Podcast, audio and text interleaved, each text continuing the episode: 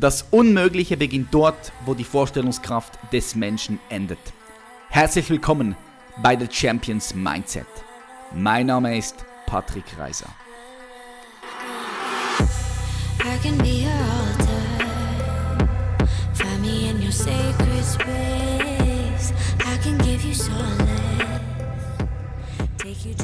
Was geht, was geht, was geht? Herzlich willkommen zu einer weiteren Folge von The Champions Mindset. Ich hoffe, euch geht's gut. Ich bedanke mich ganz herzlich, dass du heute wieder eingeschaltet hast und hier zuhörst. Bevor es hier gleich losgeht, möchte ich ganz kurz mich nochmal von Herzen bedanken für den krassen Support hier. Ich weiß, ich sage es immer wieder, aber für mich ist es nicht eine Selbstverständlichkeit, dass ihr den Podcast so feiert, dass ihr das Ganze auf Instagram postet, euren Freunden erzählt. Das ist der Grund, warum wir hier am Wachsen sind. Und ähm, herzlichen Dank dafür. Ich schätze das unglaublich sehr, dass ihr hier so krass am Start seid. Yes! Dann möchte ich euch noch darauf aufmerksam machen, dass äh, wir am 25. und 26. unser Event haben, das Elevation Camp. Komm vorbei, entfalte dein Potenzial und mach eine richtig krasse Erfahrung die hinter deine physische Form und hinter deine psychologische Struktur hinausgeht. Lass dich überraschen, check es ab auf www.elevationcamp.de.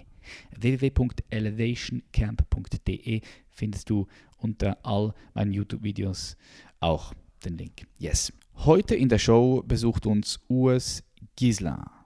Und es dreht sich um ein Thema, ja, mit welchem man nicht alltäglich konfrontiert wird. Es geht um Geistheilen. Was hat es damit auf sich? Funktioniert das? Ähm, wie, ja, wie, wie, geht das? Urs Giesler, er ist Experte, wenn es um diesen Bereich geht. Er hat zwei Praxen hier in der Schweiz, wo er Physiotherapeuten hat. Er behandelt die Leute auch mit äh, TCM, mit traditioneller chinesischer Medizin und Ayurveda. Und er betreibt halt eben auch Geistheilen. Er bildet sogar Leute aus. Urs hat auch ein Buch über das ganze Thema geschrieben. Sein Buch heißt Geistheilung, Grundlagen, Gesetzmäßigkeiten, Möglichkeiten. Ist also auch Buchautor ich freue mich ganz herzlich, ihn heute begrüßen zu dürfen und sage herzlich willkommen, Urs Gisler. Wir sind in der Show und wir haben Urs Gisler hier live bei mir am Start. Urs, herzlich willkommen. Herzlich willkommen, Patrick. Wie geht's dir? Gut, danke dir, dass ich kommen konnte. Mhm. Sehr, sehr gerne. Ja, du hast keinen weiter Weg gehabt. Du hast äh, zwei Praxen hier ganz in der Nähe, eine in Adliswil und eine in Buttikon. Therapiezentrum Siltal heißt das, wo du auch Angestellte hast. Und meine Mutter, ja, das ist der Grund, warum du hier sitzt. Meine Mutter ist Klientin oder Kundin bei dir in einer deiner Praxen. Ja, das stimmt. Meine Mutter hat geschwärmt von dir. Sie hat gesagt, hey, du musst den US unbedingt kennenlernen. Der hat richtig gute Fähigkeiten, sehr viel Know-how und Wissen, was er teilen kann mit unserer Community. Und dann habe ich dich natürlich mal abgecheckt, habe auch gesehen, dass du ein Buch geschrieben hast. Das liegt hier vor uns. Habe gesehen, dass du Kurse anbietest. Und habe ich gesagt, hey, ja, ich, ich muss dich hier haben. Ja, ich muss dich hier haben. Schön. Jetzt, heute geht es um das Thema Geistheilen. Das ist ein super spannendes Thema, wo ich aber auch gerade sagen muss, kann man nicht mit allen Leuten darüber sprechen, weil sehr viele Leute voreingenommen sind, auch gar nicht dieses offene Mindset haben, um überhaupt dieses Thema zu verstehen und dieses Thema offen ja, sich anzuhören und anzunehmen. Jetzt haben wir aber das Glück, dass wir bei der Champions Mindset Podcast Community, wir haben Leute hier am Start, die, die es wirklich wissen wollen, ja, die, die wissen wollen, was ist alles möglich, die offen gegenüber dem Leben sind, die ein offenes Mindset haben. Und darum bist du hier auch genau richtig, um über dieses Thema zu sprechen. Und du gehst ja auch sehr wissenschaftlich an dieses Thema heran. Jetzt, wenn wir über das Thema Geistteilen und Handauflegen sprechen, Urs, ich möchte direkt hier eintauchen. Für all die Leute, die das noch nie gehört haben, kannst du da mal ein bisschen Kontext geben? Was ist Geistheilen? Äh, Hand auflegen, wie funktioniert das? Es ist ja eine der ältesten und natürlichsten Heilmethoden eigentlich. Und ich denke, wir alle haben es vielleicht schon auch mal erfahren. Aber gib doch du mal kurz den Kontext dazu, was ist Geistheilen? Wie funktioniert das? Gut, ich habe es ja in meinem Buch ein wenig untersch unterschieden. Hast du das Buch gelesen oder hast du reingeschaut? Ich habe reingeschaut, ganz ja. durchgelesen habe ich es noch nicht.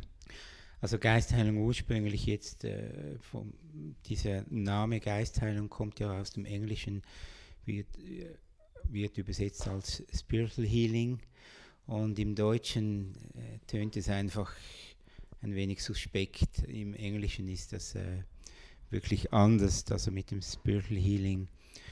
Aber grundsätzlich vom Geistheilung würde man sagen, das ist einfach Ener Energieübertragung auf den Menschen. Wenn man Krankheit so in einfachster Form definiert, würde, könnte man sagen, Krankheit ist ein, eine Absenz oder ein Mangel von Energie.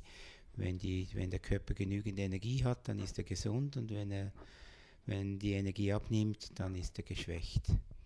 Und da gibt es viel, verschiedene Formen der Energieübertragung. Also es gibt äh, äh, den Heilmagnetismus, das heißt, der Behandler versucht seine eigene Energie aufzubauen und dann diese Energie zu übertragen. Mhm. Und dann gibt es, äh, das ist aber äh, eine Form, die kostet sehr viel Substanz für den Behandler. Also er muss wirklich aufpassen, dass er nicht ausbrennt. Also das wird im, im Qigong auch gemacht. Also man versucht das eigene Qi aufzubauen und dann das Qi auf den Patienten zu übertragen.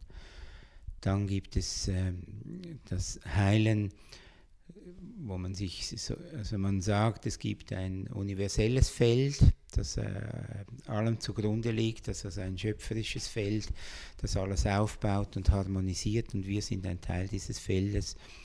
Und der Heiler versucht über äh, sich zu entspannen und über die Konzentra innere Konzentration sich auf dieses Feld einzustimmen und diese Energie da quasi in sich zu sammeln und auf den Klienten zu übertragen. Also er überträgt quasi oder überlappt ein Heilungsfeld auf den, auf den Klienten. Und das dritte, die Geistheilung, also vom Spiritual Healing, die geht davon aus, dass wir alle so unsere geistigen Helfer haben, unsere geistigen Führer. Und die sind um uns und die sind täglich da. Und der Heiler hat die Möglichkeit, also mit diesen geistigen Helfern in Kontakt zu treten. Und die treten dann näher und überschatten ihn und, und bringen dann diese heilende Energie auf den Klienten und diese Energie unterstützt dann den Klienten in seinem, ja, in seinem Genesungsprozess, dass er wieder die Selbstheilungskräfte aktiviert werden und wieder hier gesunden kann. Mhm, okay. Ähm, jetzt Urs, wie bist du, wie bist du auf, auf, auf das gekommen? Wann bist du das allererste Mal mit dieser Art von, von Heilen in Kontakt getreten? Und was war dann der ausschlagende, ausschlaggebende Grund, wo du gesagt hast, hey, da möchte ich mehr wissen, da möchte ich mich spezialisieren? Ja gut, das war, also ich hatte mit, ich war, äh, ich hatte eine Lehre gemacht in einem technischen Beruf und war im Leistungssport drin. Ich war nicht Spitzensportler, aber Leistungssportler. Okay, was hast du gemacht? Ich war damals, bin ich ins Kader, es gab militärischen Fünfkampf und ich bin ins Nachwuchskader hineingerutscht per Zufall, hat mich ein Kollege aus dem Fußball in einen Wettkampf mitgenommen und dann haben sie eine Juniorensichtung gemacht und ich wurde dann aufgenommen in dieses Nachwuchskader und ein, die meisten von denen waren äh, äh, Turn- und Sportlehre. Und dann wollte ich auch Turn- und Sportlehre machen und habe dann das, die, das Abitur nachgeholt, also in der Erwachsenenbildung. Und als ich fertig war, wollte ich, begann ich zu trainieren, um die Aufnahmeprüfung an der ETH zu absolvieren. Aber dann hatte ich, ich war immer ein wenig unsicher, also ein wenig verlegen und habe dann autogenes Training begonnen und in einem autogenen Training hatte ich ein Ziehen im Bauch gespürt und das war komisch. Also, Und ich habe es abgetastet und habe dann äh, eine Erhöhung gespürt und ich dachte dann, es sei mein Bauchmuskel, aber das war nicht nur einseitig. Dann habe ich es abgeklärt. Und die Ärzte äh, diagnostizierten dann einen Bauchwandbruch, also Oh, okay. Hernie. Und das war damals, das war eigentlich nicht so eine große Sache, aber ich wollte eine größere Reise noch machen und sie sagten dann mir, ich könnte das gut vorher noch operieren. Und als ich dann zusagte und ähm, die Operation hatte, da ging die Operation leider sechs Stunden. Und als ich erwachste, erwachte, kam eine äh, Krankenschwester und sie sagte mir, es handelte sich, es dürfte, dürfte sie mir eigentlich jetzt nicht sagen, aber es handelte sich nicht um eine Hernie, also einen Bauchwandbruch, sondern es war ein Pankreastumor. Wow, okay, krass, krass. Wie alt warst du da? Da war ich 24. Oh, mit 24 so eine Diagnose? Ja, und ich war eigentlich, ging quasi gesund in den Spital und äh, ich wusste eigentlich nicht, wie, also als ich dann auch wie es weiterging, also es, ich war dann drei, vier Tage unter Morphium und dann kam ein Arzt, der wollte Gespräche haben mit Angehörigen. Da hatten wir eine Unterredung und ich hatte ja doch Biologie in der, im Abitur und ich wusste etwa, in welche Richtung das es ging. Und er sagte mir dann, sie wüssten nicht, um was es sich handelte. Also sie hätten ein Stück herausgenommen, aber dann wieder zugemacht. Und sie müssten jetzt Abklärungen machen. Und, das, und diese Abklärungen dauerten doch zwei bis drei Monate. Also im schlimmsten Fall ist ja ein Pankreastumor, ist man relativ schnell tot.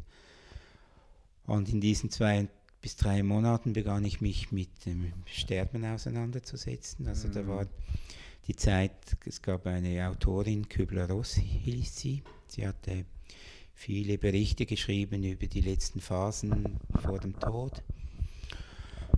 Ja, und ähm, dann entschied ich mich dann aber trotzdem noch diese Reise zu machen, diese längere, ging nach in die Staaten und von dort aus wurde ich dann informiert, dass es sich äh, um eine Vorstufe handelte von Krebs. Sie wissen nicht äh, genau, sie kannten diesen Fall nicht. Es war auch noch nicht so, wir hatten ja noch kein Internet und man musste das alles per Fax weltweit suchen. sag's nicht, shit. shit crazy. Und dann hatten sie nur drei vergleichbare Fälle. Und als ich dann zurückkam, empfohl man mir, äh, eine gro große Operation zu machen, wirklich. Das hieß damals, ein, also hieß ein Wippel, da hätte man die Bauchspeicheldrüse entfernt, den halben Magen, die Gallenblase, die Milz. Und ich hätte, also ohne Bauchspeicheldrüse hätte man Nahrungsenzyme nehmen müssen, ich wäre zuckerkrank gewesen. Und dann entschloss ich mich dann, neue Wege zu suchen.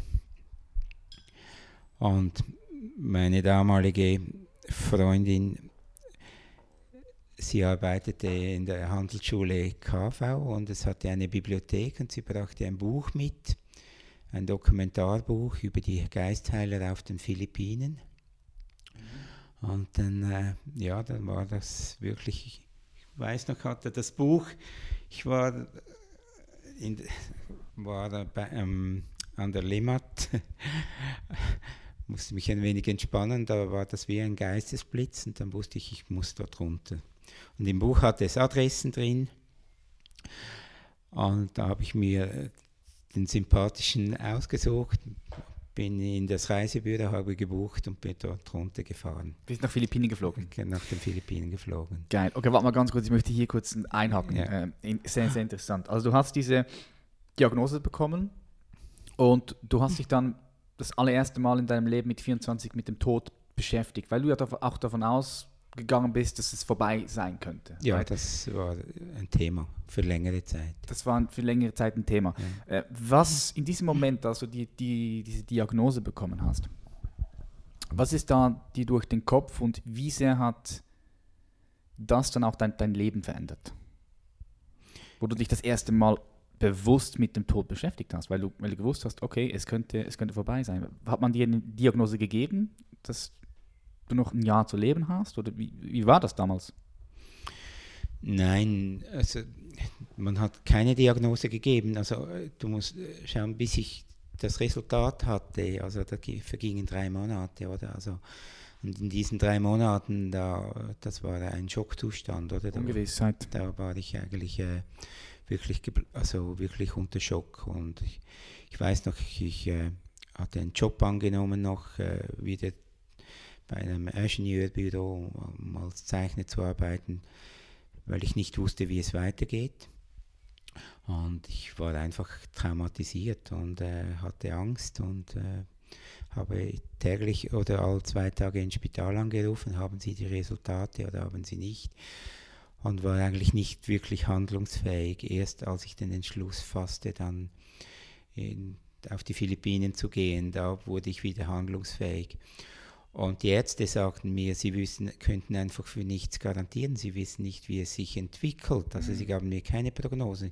Aber ich müß, sie würden mir anraten, diesen, äh, den Tumor zu entfernen und diese Operation zu machen. Und das war eigentlich dann der große Schritt. Und dass ich mich entschloss, das nicht zu machen. Ich musste dann auch unterschreiben, äh, dass sie frei waren von jeglicher Verantwortung aber das war für mich auch so, ich meine, der letzte Schritt, den mache ich auch alleine. Also das war dann wirklich, da habe ich die Verantwortung dann übernommen für mich voll und ganz. Mhm. Und die Auseinandersetzung mit dem Tod, die ging natürlich weiter, weil jedes Mal, wenn du dann krank warst, über Jahre hinweg, dachtest du, ja, jetzt haben sie wirklich recht gehabt. Also das Thema blieb dann über ein paar Jahre, bis wirklich das Vertrauen so gefestigt war, dass ich wusste, also wenn ich gehe, gehe ich sicher nicht wegen dem, gehe ich vielleicht wegen etwas anderem. Mhm. Aber also das hat mich schon verfolgt über Jahre dann. Und ich habe dann auch, also die Geschichte in, auf den Philippinen, das war dann noch spannend, oder? Es ging dann noch, also ich war dann auf den Philippinen. Äh, ich weiß nicht, ob du das kennst, wie die arbeiten dort unten. Also das war, man sagt dem Psychic Operation, also die gehen wirklich in den Körper hinein und, und das ist blutig. Also die, die Finger versinken in den Körper, sie nehmen äh, Substrat. Ich habe das mal gesehen, ich habe das mal gesehen. Das, das war, sieht ja crazy aus. Ja, und das war, das wurde ja versucht zu entlarven in den, in den 80er Jahren. Es kam in den Medien und ja, hat das ja, ja, als Fake dargestellt. Ja, genau. Und ich hatte das Glück, also ich war dort unten, ich habe den ersten aufgesucht, der war weg, also die haben mir gesagt, er sei nach Innsbruck gegangen, man hätte ihn eingeladen, für, eine, für Behandlungen zu geben, dann ging es zum zweiten, der wollte mich nicht nehmen, hatte pausiert, da habe ich wirklich insistiert und gebettelt und hatte mich wirklich behandelt und konnte ich Normalerweise sind da Flugzeug, schadenweise kamen Leute runter und ich konnte alleine eigentlich dort Behandlungen empfangen. Mhm. Es war noch ein Biologe, ein Deutscher, der machte einen Dokumentarbericht, da konnte ich zuschauen, wirklich etwa zehn Behandlungen und Fotos machen. Und das war wirklich extrem imposant. Das war mein erster Zugang überhaupt und der war äh, der intensivste Zugang zu dieser Form der Behandlung. Wie muss man sich das vorstellen? Ich, ich habe jetzt Bilder im Kopf, weil es ist lustig, es ist so lustig, dass du jetzt mit dem kommst. In meiner Lehre, in meiner Ausbildung hatten wir einen Lehrer, das war der, der Englischlehrer, war das? Nee, stimmt gar nicht. Ähm, Geografie. Geografielehrer, der ebenfalls mit, mit Krebs diagnostiziert worden ist. Und dann hat er uns erzählt, dass sie jetzt so eine Alternativheilung äh, macht und nach Südamerika, in Südamerika war das, glaube ja. ich, und hat er Bilder uns gezeigt, weil wir ja. haben dann eine Stunde diese, diese Bilder geguckt und das sah wirklich aus, also die sind dann mit den Händen so in den, wie in, in den Bauch hinein und das hat dann angefangen zu, zu bluten, also du hast das Blut gesehen ja. und das sah schon, schon crazy aus. Und das war der, in dieser Zeit, vor wie vielen Jahren war das? 20 Jahre? Ja, aber der TD, das war beim TDO in, äh, in Brasilien, der ist ja jetzt in die Medien gekommen, weil wegen Missbrauch, oder? Ja, okay, eben. Das, das war der. Okay, also, crazy, crazy. Es gab die zwei Richtungen, oder? Es gab den TDO und es gibt aber noch jemanden in England und der operiert, also der arbeitet mit Skalpell. Und bei dem war ich auch mal, also der macht geistige Operationen, der will quasi in Trance geht er und wird überschattet. Also es kommt ein aus der geistigen Welt, ein Arzt und übernimmt dann und dann operiert er. Und dann merkst du, wie das Kapell schneidet, aber es ist nicht ein wirklicher Schmerz und am Schluss siehst du dann eine leichte Narbe und die verschwindet dann nach zwei, drei Tagen. Okay, Also, ich möchte, ich möchte genau da, da, da auch einsteigen, weil mich das interessiert. Du hast ja die persönliche Erfahrung gemacht von dieser Therapie. Und ähm, wie, wie kann man sich das, das vorstellen? Also ist es, ist es ein Scam oder ist, ist, es, ist es Betrug oder funktioniert es tatsächlich? nein, das funktioniert schon, aber ich, man muss verstehen, um was es geht. Also, da, du musst ein wenig so die geistigen Gesetze verstehen. Also der Körper, du hast einen physischen Körper und du hast eine Aura. Mhm. Und die Aura ist geschichtet. Und die innerste Schicht, sagt man, das ist wie ein Magnetfeld, ein elektromagnetisches Feld von etwa 15 cm Dicke. Dem sagt man den Ätherleib. Und dort manifestieren sich die, die Krankheiten. Das ist das. Also als erstes, wenn, wenn Störungen vorhanden sind, spürt man diese Störungen dort drin. Und wenn ein, eine Struktur krank ist, ist sie auf dieser Ebene gestört und der, die Struktur wird nicht durch diesen Ätherleib nicht wirklich versorgt. Also das ist, wenn man von Energie spricht, spricht man eigentlich von dieser Energie. Also der, es gibt dann wie ein Feld, das geschwächt ist und die physische Struktur nicht mehr ordnet und nicht mehr nährt. Und die, diese Operationen finden eigentlich in diesem Feld drin statt. Also sind, man sagt Psychic Operation, also geistige Operationen. Okay. Die finden in diesem Feld statt. Und so was ich erfahren habe, ist, dass sie früher, dass sie einfach äh, Mat Material Materialisationen manifestieren. Das ist quasi das, die ätherische Substrat dieser Krankheit, das sie rausnehmen. Darum, also ich, hab, ich hatte dann etwa zehn Operationen, kam zurück und habe dann nochmals ein MRI gemacht und ich dachte, jetzt sei der Tumor weg und der war nicht weg. Mhm. Und das war dann wirklich mein Schock und ich habe das damals das nicht wirklich verstanden, um was es geht. Mhm. Hatte dann aber die Gelegenheit noch, dieser erste äh, Heiler, der nach Innsbruck ging, ich bekam diese Adresse und konnte nach, Innsbruck und war dann eine Woche mit ihm zusammen. Und er hat mir dann das wirklich erläutert. Also sie nehmen quasi die Kraft der Krankheit, nehmen sie äh, weg, materialisieren dann das, da, damit der Körper wieder äh, harmonisiert ist und die, und die nötige Energie zur Verfügung hat, um wieder in diese Selbstheilung zu gehen. Also, wobei beim Tedeus in, in, in, äh, Brasilien? in Brasilien, Das ist nur das, was ich gesehen habe, ja. das ist, der, der hat wirklich scheinbar Augen, also wirklich, der hat wirklich physisch operiert, also dort, das hat, also was ich gesehen habe, aber das kenne ich nur von YouTube. Mhm. Das ist nicht genau gleich wie auf den Philippinen. Mhm. Ja. Okay, okay. Ja, da muss man ja auch immer, ich sage auch immer mit einem offenen Geist das Ganze anschauen, aber auch kritisch hinterfragen, das ganze Zeug. Oder ich sage auch immer das Ganze kritisch überprüfen und anschauen. Ähm, was ist dann passiert? Du warst dort in den Philippinen, bi- bist zurückgekommen, hast ein Emery gemacht, Tumor war immer noch da. Und dann? Eben dann ging ich nach Innsbruck, lebte eine Woche mit diesem Heiler. Und das war speziell, eine spezielle Erfahrung. Er hatte so die Gabe, der äh, konnte auch sehen, also was in, was in der nahen Zukunft passiert. Und er konnte Krankheiten diagnostizieren, so beim Vorbeigehen. Und ich habe das erlebt wirklich mit, mit, mit Menschen. Da hat er gesagt, er hat das und das und das. Und er war auch sonst sehr naturverbunden, war sehr gläubig, sehr religiös. Also er hat, sagte mir, er hätte Maria-Erscheinungen. Und diese Woche hat mich dann wirklich ein, geprägt. Er, er riet mir dann nicht zu operieren, also Vertrauen zu haben, sei, es handelt sich vom Tumor nur um Gewebe, aber nicht bösartig. Und so entschloss ich mich dann wirklich diesen Schritt zu- zu machen und äh, begann dann, dachte ja, wenn ich so eine Krankheit habe, dann müsste ja etwas nicht, müsste ich das aufarbeiten. Damals war so die Bhagwan-Zeit, das war ein, Ja. ein Guru in Indien und hat viele körperorientierte Psychotherapien gebracht und ich habe dann mit Bioge Bioenergetik bekommen, mit Körperarbeit meine ersten Kurse und ich merkte dann, dass auch die Kurse so Fußreflexzonen und Shiatsu, dass mir das alles äh, leicht von der Hand ging.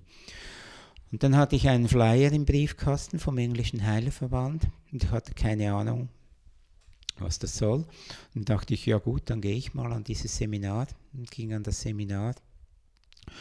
Und dort hatte es öffentliche Heilsitzungen. dachte ich, ja, dann lasse ich mich mal behandeln. Und diese Behandlerin war die damalige Präsidentin des Deutschen Heilerverbands und die riet mir dann selber zu arbeiten. Und sie hätten am Nachmittag einen Test und das war die Präsidentin des englischen Heilerverbands, die testete dann die, die Menschen auf ihre Heilbegabung und dann dachte ich, ja, da gehe ich mal. Und ich hatte aber keine Ahnung, wie das funktionierte. Hm. Also war da ziemlich jungfräulich und, und als ich dann an die Reihe kam, legte ich ihr die Hand auf und spürte dann, wie diese Energie kam. Es war wie eine Welle und am Schluss äh, beurteilte sie die, äh, mein Talent und nahm mich dann auf in eine Anwärtergruppe. Und dann war ich zwei Jahre quasi in einer Heileranwärtergruppe und wurde dann in den Verband aufgenommen. So lief, lief das. Aber da ich keine medizinische Ausbildung hatte, entschloss ich mich dann wirklich eine fundierte medizinische Ausbildung zu machen. Begann zuerst das Medizinstudium. Mhm.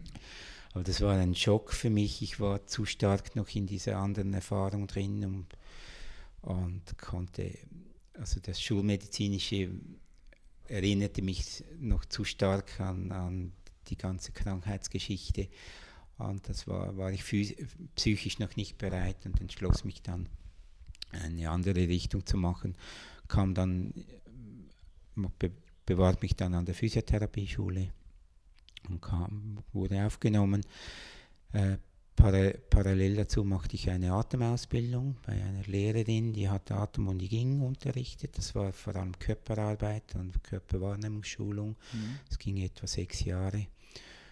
Und war, ja, war in der Ausbildung und am Abend behandelte ich Leute dann mit, mit Atem. Und also ich war in der Ausbildung als Physiotherapeut, hatte noch einen kleinen Raum und am Abend behandelte ich Leute mit Atem und Heilbehandlungen so parallel dazu.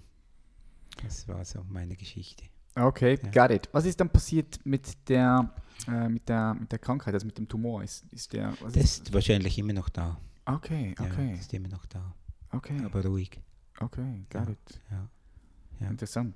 Also ich hatte vor etwa zehn Jahren mal Stre wirklich Stress. Also ich bin ja geschieden und wir hatten Beziehungsstress und ich hatte Krämpfe mhm. und ging dann in, in ein Spital, um abzuklären und er hat einen Ultraschall gemacht und gesehen, dass die Struktur immer noch vorhanden ist. Aber ich denke, das ist nicht das Thema. Also mein Lebensthema ist nicht ja, ist ja schon lange vorbei. Also ja, das ist jetzt fast 40 Jahre oder 35 mhm. Jahre. Also von dem her wird das kein Problem machen. Super, interessant, ja. interessant. Ja. Mm, jetzt in den letzten Jahren gab es vermehrt auch namhafte Wissenschaftler, die ohne Vorurteile dieses Phänomen Geist heilen erforscht haben.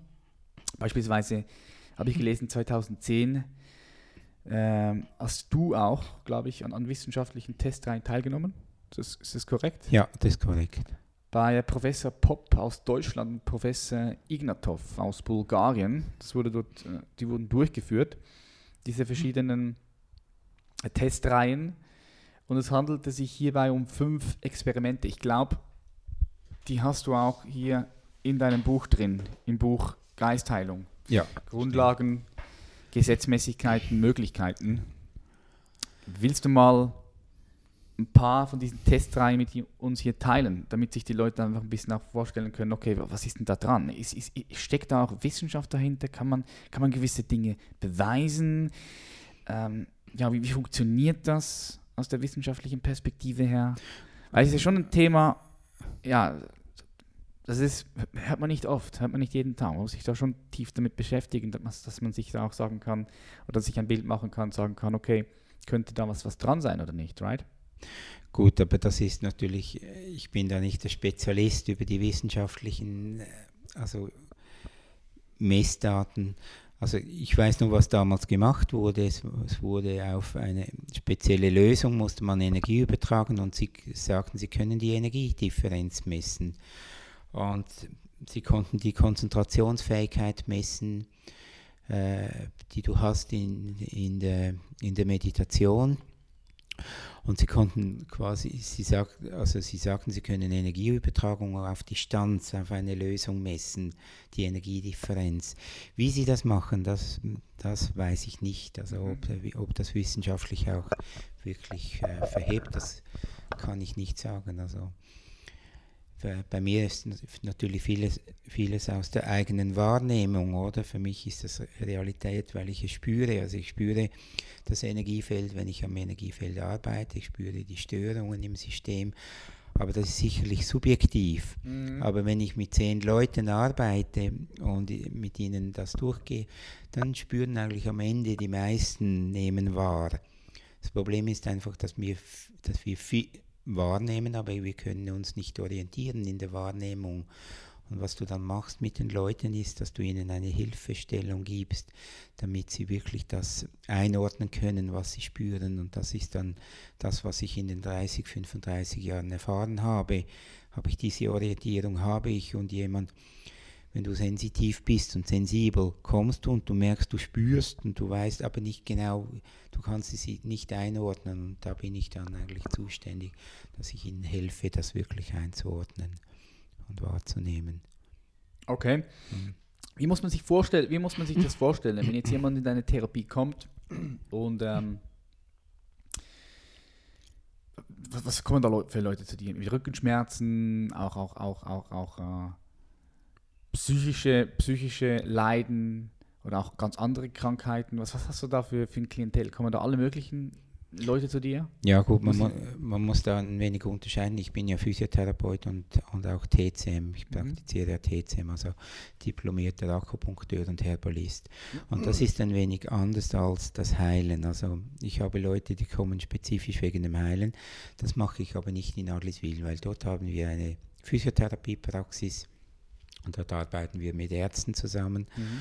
Und das ist immer noch, doch das Heilen ist doch so im Grenzbereich drin und für viele nicht fassbar. Also mhm. da, da bleibe ich mehrheitlich eigentlich in diesem Bereich Akupunktur.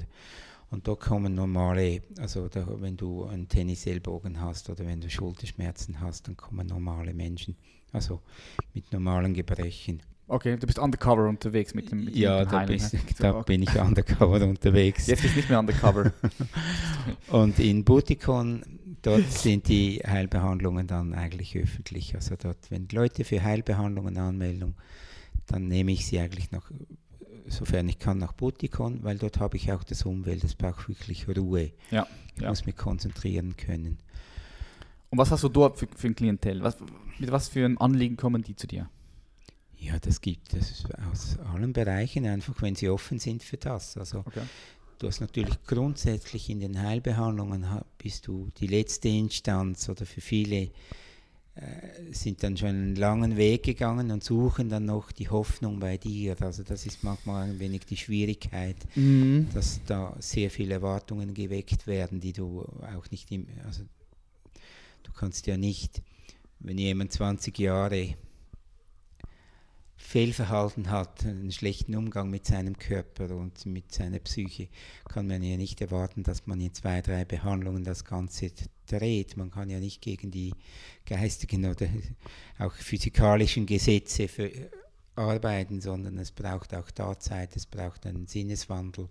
Die Menschen müssen äh, wirklich das Verhalten ändern, die Ernährung ändern und also ist nicht so, dass du einfach Hand auflegen kannst und dann kannst du wieder gehen und dann ist alles gut. Und Hand auflegen, wenn jemand lange äh, in einem Schwächesystem bist, also denke mal, jemand hat eine schwere Diagnose, er steht unter, unter Medikamente, er ist depressiv, dann ist das System wirklich äh, eingefahren und dann, Sehr, ja. dann brauchst du Zeit, du begleitest ihn und er muss langsam aus, aus, diesem, aus dieser Isolation rauszukommen. Was du da machst, ist eigentlich beim Heilen, du versuchst ihn wieder anzubinden an etwas Größeres, also dass er spürt, aha, er ist nicht so isoliert, es ist nicht alles nur materiell, sondern er hat noch andere Möglichkeiten, andere Bewusstseinsebenen, die er aktivieren kann. Und du versuchst ihn so weit zu bringen, dass er wirklich seine Selbstheilungskräfte aktivieren kann, nicht nur mental, sondern auch Verhaltensänderungen, auch physisch, über die Ernährung, und bewusster ernährt und bewusster umgeht mit seinem Körper und vor allem auch wieder Eigenliebe entwickelt, weil das ist eigentlich das größte Problem, diese Akzeptanz und diese Eigenliebe, die fehlt eigentlich praktisch bei allen Patienten. Mhm. Ja. ja, das ist das, was mir auch auffällt, ähm, dass die Leute halt einfach zu krass auch in, ein, in einen Widerstand gehen, Widerstand mit sich selbst, Widerstand mit ihrem Körper, Widerstand mit ihrer äh, Störung, Krankheit oder was auch immer. Und das bewirkt dann natürlich genau das Gegenteil, oder würdest du das auch so sehen? Ja, das ist, wenn man die Zusammenhänge energetisch sieht, dass ein Gedanke, also du bist ja, was der Spitzensportler, oder? Du weißt ja, was der mentale Einfluss auf die physische Kraft also bewirkt. Also das ist ja enorm, oder? Wenn mhm. du äh, emotional nicht auf der Höhe bist und du machst dein Training, da bringst du ja nie diese gleichen Leistungen, wie wenn du emotional und mental auf der Höhe bist. Also was du machst, ist über deine Emotionen und über deine Gedanken blockierst du dein Energiesystem. Und das ist nicht etwas, das äh, lang geht, sondern das ist im Augenblick, in dem die Emotion und der Gedanke kommt. In diesem Moment blockiert das System.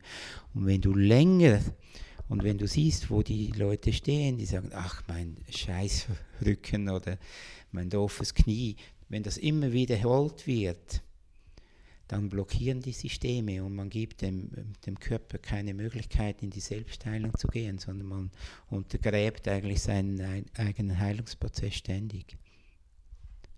Ja, das sehe ich, das sehe ich auf jeden Fall auch so. Jetzt, du bietest ja auch Seminare an, wo du Leuten diese Fähigkeiten beibringst und diese Leute sensibilisierst, sodass sie das auch anwenden können. Kann das jeder tun? Kann das jeder lernen? Braucht man dafür ein gewisses Talent? Wie, wie siehst du das? Ja, das ist so eine Grundsatzfrage. Die einen sagen, das sei Gott bestimmt, also das sei ein Talent, und andere sagen, das könnte jeder. Ich, ich persönlich denke, das hat jeder diesen Zugang. Aber wenn, wenn du die Heil, also wenn du das Heilen unterscheidest oder zum Beispiel den Heilmagnetismus, nicht jeder hat die gleiche Grundenergie zur Verfügung. Es gibt Leute, die haben äh, eine kleinere Badewanne Energie zur Verfügung und es gibt Menschen, die haben eine größere. Also das ist auch ja. genetisch bedingt oder das ist über ihre Lebensweise, wenn du dich immer auspowerst, sei es im Sport, sei es, äh, wenn du schlecht ernährst, hast du eine andere Lebensvitalität, wenn du dich überforderst in der Arbeit. Also dort hast du ein gewisses Limit. Also da musst du, wenn du jetzt eine schwache physische Konstitution hast, dann musst du das zuerst auftrainieren. Und auftrainieren wirklich durch Qigong, durch Atemarbeit, durch gesunde Ernährung, gesunde Lebenshaltung, Lebensführung, mental. Aber das braucht Zeit. Das ist nicht eine Sache von einem Tag oder zwei Tagen. Und das andere, die Einstimmung auf diese geistigen Ebene, das ist eine Sache der Konzentration. Und da steht jeder an seinem eigenen Ort, wo er ist, das weiß ich, das, das ist trainierbar.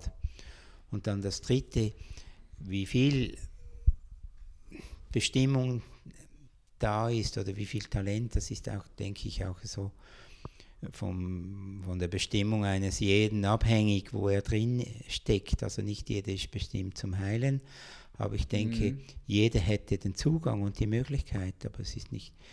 Aber es ist ja nicht nur so, wenn, es gibt ja auch Menschen, die hätten die Fähigkeit, aber sie wollen dann nicht in dieses Thema reingehen, weil man exponiert sich in einem Grenzbereich. Ist ja noch ein soziales Umfeld und plötzlich heißt es, ja, jetzt mache ich das und dann denken alle, der spinnt.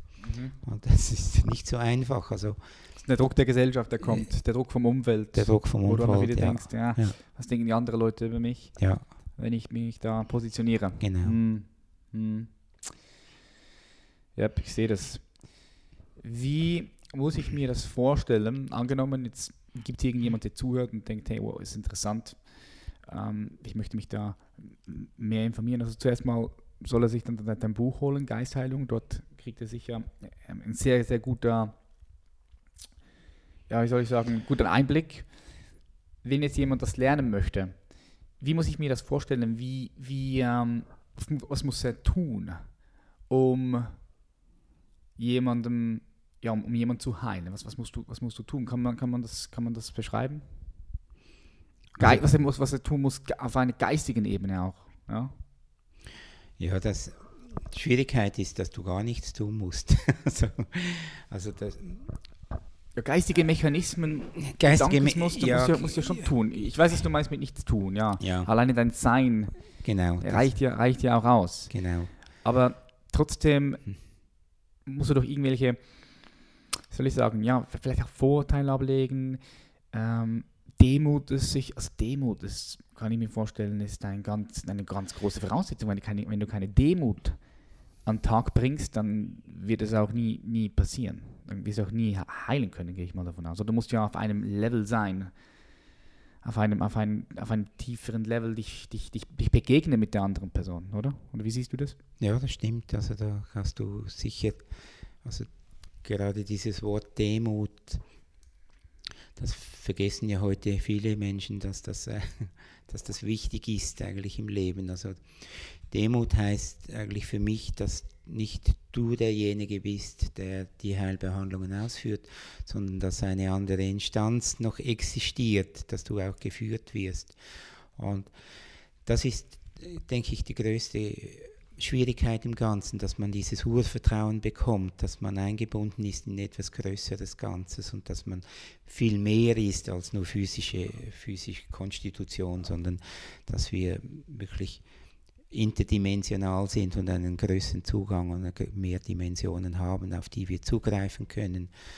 Und was er dann machen muss, als, denke ich, als erstes musst du Eigenliebe entwickeln. Wenn du- Selbstliebe. Selbstliebe, Eigenliebe. Eigenliebe. Wenn du das nicht kannst, dann kannst du auch nicht äh, auf andere Menschen zugehen und dich auf das einlassen. Und, Ja, und, sehe ich auch so. ja, Check die Meditation ab, die online ist auf YouTube. Oder auch hier. Ja. Äh, Die werden wir auch hier hochladen bei der Champions Podcast. Champions Mindset. Und dann, wenn du in diese Eigenliebe hineinkommst, dann äh, musst, kommst du in dein eigenes Herz, oder? Und wenn du in, in dein Herz kommst, dann kannst du dich öffnen für diese anderen Dimensionen, weil wenn du über dein, dein Herz gehst, kommst du eigentlich in dieses Heilfeld hinein. Also das ist eine unpersönliche, überpersönliche Liebe. Und dann geht es noch darum, dass du dich konzentrieren kannst in dem, dass du diese Energie wirklich auch leiten kannst. Und dann bist du bereit Hm. und entspannen. Hm. Alright. Alright. Got it. Selbstliebe, Selbstliebe ist so ein, ein großes Thema. Hm, Ich denke, viele Menschen, die vielleicht das noch nie wirklich richtig tief erfahren haben, können das auch mal schnell verwechseln mit, mit Egoismus. Ja, Selbstliebe hat nichts mit Egoismus zu Nein, tun. hat nichts gar mit nichts. Egoismus zu tun. Gar nichts, gar nichts, gar nichts, sondern es ist wirklich eine reine, eine reine Seinsqualität. Es mit Hat mit Ja. Respekt mehr zu tun, Ja. denke ich. Ja. Respekt. Dass man respektiert, dass, äh, dass nicht alles selbstverständlich ist, dass der Körper ein Geschenk ist, dass man die Möglichkeit hat, Erfahrung zu machen im Körper und dass auch bewusst ist, dass das nicht wirklich einfach so, ja. Mhm. Ja, Re Re- Respekt auch äh, su super, super wichtig. Respekt ist für mich ja auch die, die Fähigkeit, die Fähigkeit, das Bewusstsein auf einen bestimmten Punkt zu richten und den voll und ganz auch anzunehmen. Ähm, Also hat auch, hat auch äh, für, für mich mit, mit Respekt zu tun. Ähm, Urs, ich habe gesehen oder gelesen bei dir, dass du der Meinung bist, hast mir hier aufgeschrieben, dass der Mensch, ja, da sind wir wieder beim Thema, mehr in die Selbstliebe kommen muss, äh, nicht nur egoistisch handeln soll, weil du sonst nicht unbedingt eine rosige Zukunft siehst für die menschliche Spezies. So, Ich weiß nicht genau, wie du es formuliert hast, aber in dieser Art, so, dass, dass wir in, in die Richtung der Selbstzerstörung gehen, wenn wir nicht mehr Selbstliebe kreieren, mehr aus dem Herz heraus handeln. Wie, wie siehst du das? Wie, ähm, wie siehst du das in der Zukunft oder, oder allgemein gerade jetzt in der Gegenwart? Warum muss das passieren? Und warum ist es momentan nicht so? Ja, also du siehst, du siehst es im Einzelnen, also wenn du den Krankheitsverlauf bei Menschen siehst, dann siehst du eine Geschichte, oder? Die, und du kannst oftmals die Geschichte nachvollziehen und siehst, wie eine Geschichte sich entwickelt. Und das ist, äh, wenn man sagt Mikrokosmos gleich Makrokosmos, siehst du das beim einzelnen Menschen und die Menschen sind in ihrem Feld gefangen, sie sind in ihrem Egoismus gefangen. Wenn du sagst, ja, ändere doch mal deine Ernährung, ja, das kann ich doch nicht, kann doch nicht auf das verzichten. Oder es geht eigentlich um den materiellen Genuss und den materiellen Gewinn. Man kann sich nicht vorstellen, dass wenn man etwas aufgibt, dass man etwas Größeres empfangen kann. Und das Gleiche findet ja auch statt äh, im, in der Umwelt und im Alltag. Oder man hat immer das Gefühl, man müsse noch mehr, noch mehr Wertschöpfung, noch mehr herausholen, noch mehr Genuss. Und man ist in diesem Konsumzwang drin. Und ich sehe das schon bei den Jungen. Also, also ich sehe zwei Strömungen. Ich, ich sehe, ich habe zwei Kinder, äh, eine Tochter 23 und Sohn 27. Mhm. Und die sind eher zurück in die Einfachheit gegangen. Also die leben mit dem Einfachsten, verzichten eigentlich auf Konsum. Minimalismus? Minimalismus. Und jetzt habe ich einen 13-jährigen Stiefsohn und der im Moment, im Moment ist er in einer Phase, da wird er wirklich äh, Gehirn wascht, also über, über YouTube, über alles. Er hat das Gefühl, er müsse Modelabels tragen, es gehe nur um Konsum. Kaum hat er eine Idee, müsse es schon umgesetzt werden. Und was da im Kleinen stattfindet, das findet ja auch im, im Großen statt, oder? Und auf Kosten der Umwelt, auf Kosten der Mitmenschen. Also der Egoismus ist natürlich wahnsinnig. Und wir werden immer mehr Menschen, wir verbrauchen unsere, unsere Ressourcen. Und da kann man sehen, wohin es führt. Also das ist äh, unweigerlich. Also da wäre man blind, wenn man das, das nicht sehen würde. Ja, wenn man das nicht sehen würde. ja, oder, oder, oder blind, ja, oder, oder einfach schläfrig, ja. Schläfrig, schläfrig. ja. Ja. Mhm. Gibt es irgendwelche Rituale, die du machst, Urs? Tagesrituale, Morgenrituale, Abendrituale? Kommt dir da speziell irgendwas in den Sinn, was du mit uns teilen möchtest? Ja, was ich, also ein Ritual, was ich wirklich gut finde, das ist, äh, was ich sehe, dass äh, vielfach wird der Zugang zu unseren Eltern immer mehr verteufelt, also die Familien fallen auseinander. Und ich habe lange Zeit Familienstellen gemacht bei Hellinger und habe gesehen, wie wichtig es ist eigentlich mit seinen mit seiner Familie, mit seinen Ahnen und auch mit seinen Eltern zu arbeiten, auch wenn man nicht unbedingt ein gutes Verhältnis hat, versucht das Verhältnis auch innerlich, mental, weil die Kraft, die Lebenskraft, die kommt von der Mutter. Mhm. Und ich mache, wenn ich wenn ich sehe, ich verliere meinen Zugang, wirklich meine Wurzeln, dann verneige ich mich innerlich, bildlich vor meiner Mutter und meinen Eltern und gebe ihnen die Ehre und spüre dann und sehe dann die Ahnenkette dahinter, verneige mich vor meinen Ahnen, auch von denen, die ausgegrenzt wurde, die sind alle ein Teil von mir und spüre dann wirklich, wie ich diese Verbindung wieder bekomme und dann die innere Kraft wieder. Und wenn ich das mache, also das war noch der Hillinger sagt zum Beispiel, wenn du kein gutes Verhältnis zur Mutter hast, dann gelingen dir die Geschäfte nicht. Mhm. Also die Mutterbeziehung ist eigentlich die direkte Geschäftsbeziehung. Also dann, äh, wenn du eine gute Mutterbeziehung hast, dann gelingt dein Geschäft.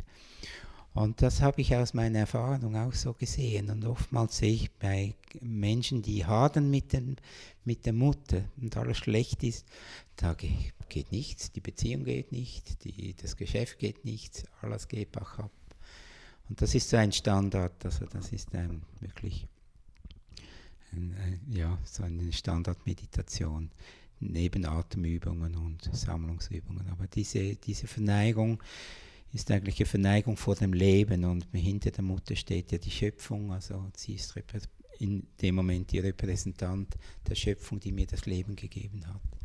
Und das ist so. Und der Vater, also ich sehe dann beide, also nicht, dass der Vater jetzt ausgegrenzt wird, aber das ist eine Standardübung. Okay, und das sollst du dir immer mental in dein Bild, also als Bild in, in, in, Ja. in dein Geist, Ein ein geistiges wenn, Bild. wenn es gerade äh, momentan schwer, schwer ist oder Ja. hart wird für dich. Ja. Ja. Mhm. Okay.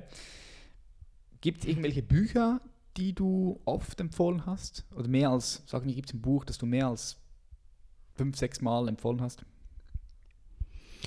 Ja, was ich noch gerne lese, ist Eckhart Tolle. Ja, stark. Auch. Das ist, lese ich noch gerne. Und es gibt einen, ähm, einen griechischen Heiler, Magnus von Strolos. Deshalb gibt es zwei Taschenbücher, lese ich noch gerne. Und sonst lese ich eigentlich nicht so viel im Moment. Also ich bin ja selber am Schreiben, da habe ich keine Zeit zum Lesen. Aber Ja, das ist ja. so. Wenn du, wenn, du, wenn, du, wenn, du, wenn du kreativ bist und was, was, was, was schöpferisch in die Welt hinausbringen möchtest, also sei es jetzt schreiben oder etwas produzieren, dann ist es besser mal ein bisschen Abstand zu nehmen vom Konsum, Mhm. auch vom, vom Lesen, gell? Hm, Ja, das stimmt. Ja. Hast du das auch gemerkt? Ja. Kommt ein zweites Buch von dir? Ja, ich bin jetzt dran, also ich versuche das zweite Buch zu schreiben, um es dann im Verlauf des nächsten Jahres rauszugeben. Ja. Wir haben jetzt allerdings eben, wir haben mit dem Giga Verlag zusammen haben wir ein Zentrum gegründet und unterstützen den Giga Verlag und dort werden meine Kurse angeboten. Das ist in Lachen. Ähm, und das hat jetzt relativ viel Energie noch gekostet und wir versuchen jetzt dort auch noch mehr zu machen, Workshops. Also nicht nur die Heilerausbildung anzubieten, sondern auch Tagesseminare. Und wenn du mal etwas machen möchtest, also wir sind froh für neue Referenten und es geht ja um Bewusstseinserweiterung und Persönlichkeitsbildung. Ah, Das ist, bin ich eingeladen. Also da habe ich jetzt bin ich ein wenig vorgeprescht, aber ich nehme an, das ja, wäre eine Option. Jetzt ähm, eine Frage an dich noch, die ich auch vielen meinen Gästen stelle. Wenn du mit irgendjemandem essen gehen könntest, egal mit wem, völlig frei, kannst du entscheiden. Mit wem würdest du da aktuell gerade gerne essen gehen? Kommt dir da irgendjemand Bestimmtes in den Sinn? Kann Äh, irgendeine Person sein, aus der Politik, aus der Wirtschaft, aus dem Sport. Gut, also übergeordnet würde ich sicher mal gerne mit dem Dalai Lama, obwohl ich wahrscheinlich dann das Essen vielleicht nicht, weiß nicht, was er isst. Und ja, ich denke, das wäre wahrscheinlich die, diese Person, die mich wirklich interessieren würde. Inspiriert auch. Ins- Ja, sehr. Ja. Was, was, ist das, was, was, was äh, inspiriert dich an Dalai Lama? Es gab mal eine Aussage, da haben die ihn gefragt, äh, hast du keine Probleme oder so? Und da hat er gesagt, doch, ich habe auch meine Probleme. Aber es geht ja nicht darum, dass man keine Probleme hat, sondern dass man gelassener mit diesen Problemen umgeht. Und ich denke, so wirklich diese tiefe Gelassenheit, also das beeindruckt mich doch sehr und diese tiefe Verbundenheit.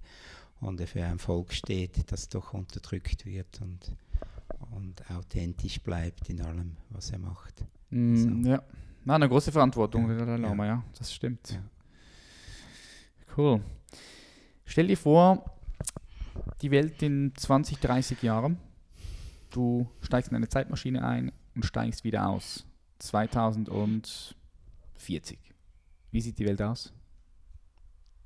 Gut, ich denke, in den nächsten Jahren wird es wahrscheinlich noch äh, rumpeln. Also ich denke, die, die persönlichen Freiheiten werden eingeschränkt.